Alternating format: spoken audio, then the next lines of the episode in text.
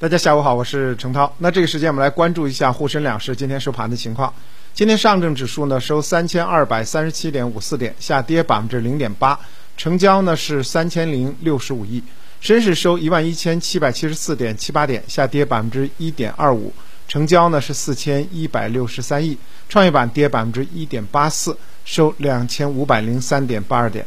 三大指数呢，今天是集体收跌的走势，市场成交额继续萎缩，今天呢仅有七千亿的水平，而两市下跌的股票数量超过了三千六百只，行业板块也是多数收跌，像电池、化肥、电力、光伏板块领跌，航运、采掘、百货板块呢是逆势上扬。虽然今天呢 A 股是下跌的，但是我今天呢还是跟大家讲说，A 股其实就全球的走势来讲，今天算是抗跌的了。那么由于呢在呃昨天呢美国八月 CPI 数据公布之后呢，显示美国通胀趋缓速度低于投资者的期许，令市场对于美联储放缓加息的步伐落空啊，所以美国市场昨天夜间是凶残下跌，三大指数集体跳空低开。一根长阴线将过去四个交易日的涨幅全数啊回吐。那么截止到昨天收盘呢，道琼斯指数跌了百分之三点九四，纳斯达克跌百分之五点一六，标普五百跌百分之四点三二，都创了二零二零年六月后的最大单日跌幅。所以我刚才说，这个我们今天这跌了百分之零点八啊，到百分之一点八之间啊，就是三大指数。那么相对于。啊，这个美股的百分之三点九到百分之五点一六已经很温和了。那么，呃，美股那边的中概股呢，倒是跌的也有点多。像纳斯达克中国金融指数呢，收跌了差不多百分之三点二。阿里、拼多多啊、百度、京东跌幅都超过了百分之五。那不光是美股啊，今天呢，这个亚太市场的主要股市普遍受到了冲击。日经二二五指数呢，跌幅呢逼近百分之三。港股也是大幅走弱，啊，香港恒生指数呢，多数时间跌幅都在百分之二以上，其中呢，科技股和互联网集中的啊，这个恒生科技指数跌幅更大，基本上是在百分之三左右了，所以呢，整个亚太市场走的也很弱。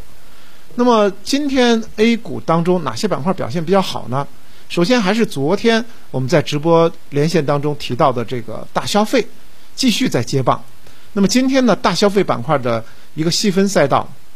主要就是渠道赛道，就是这个电商啊，啊龙头商超啊，离岛免税啊，这就是这个商业渠道啊这样的一个赛道呢，今天表现相对较好。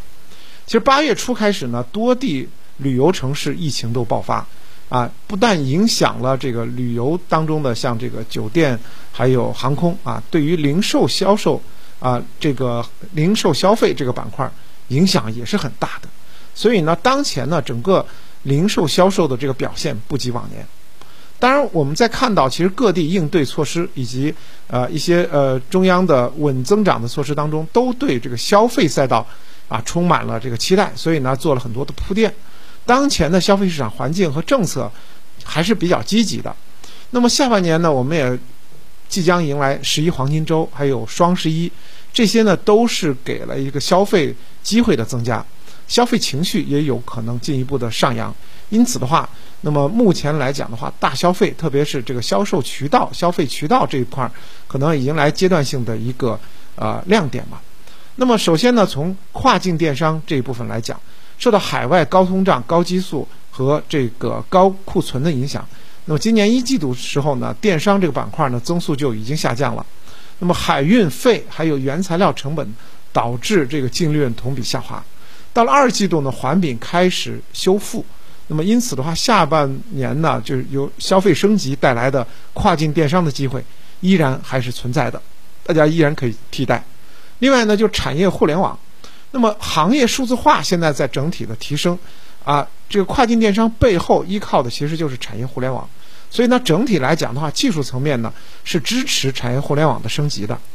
而龙头商超啊，其实呢，大家就觉得这个。呃，越是在疫情期间，好像对于这个龙头商超的依赖更强啊。我们就在讲说，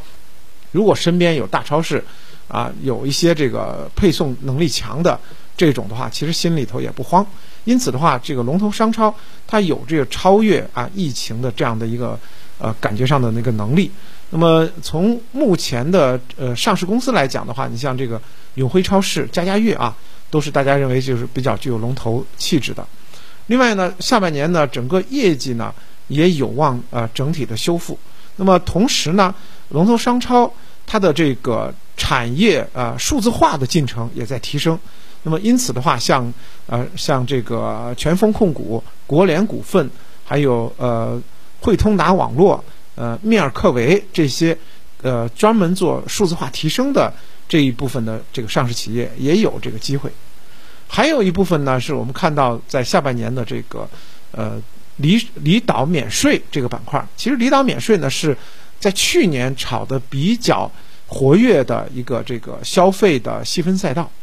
当然，我们在讲说现在这个疫情阶段的啊，确实对于离岛免税影响还是继续存在。不过呢，在后期来讲的话，那么离岛免税成长的机遇还是依然存在的。海南省政府日前发布《海南自由贸易港投资新政三年行动方案》，那么重点就提出要打好离岛免税这张牌，预计政策层面将继续支持。这个离岛免税事业的发展啊，不仅仅是海南了，包括上海等其他一些城市，都会有这样的，就是港口城市都会有这样的一个啊发展的机遇。那么长期来看呢，基建升级、商圈打造啊，都会推动，还有消费升级，都会推动离岛免税这个整个的这个发展。那么在这个赛道当中呢，像中国中免、海汽集团都是大家比较熟悉的相关的个股。那么说到整体盘面的走势。在昨天呢，美国劳工部公布的数据显示，美国八月消费者价格指数 CPI 同比增增长百分之八点三，这个数字虽然出现了两个月的回落，但是仍然还是比较高，仍然在历史高位啊，百分之八点三呀，非常高。那么数据公布之后呢，三大美国股指股指就大幅的走低，创了二零二零年六月的单日最大跌幅。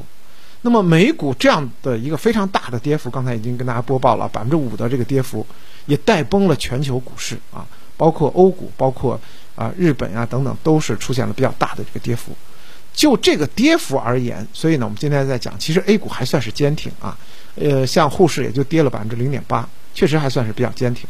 那么中信建投就认为，美国通胀和利率对于 A 股来讲，其实它属于次要矛盾，